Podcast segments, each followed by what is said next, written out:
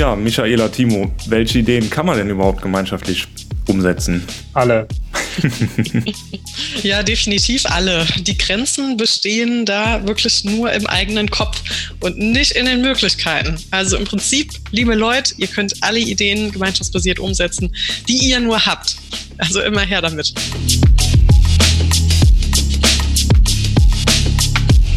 In Folge 5 des Mycelium Podcasts sprechen Michaela, Timo und ich darüber, welche Ideen überhaupt gemeinschaftsbasiert umgesetzt werden können. Es dreht sich alles rund um Kreativität, Ideen und Impulse. Du möchtest Verantwortung übernehmen und diese Folge hören? Werde Teil der Mycelium Podcast Gemeinschaft.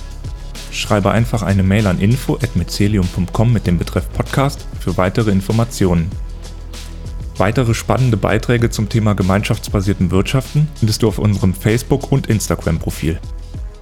Wir freuen uns auf dich.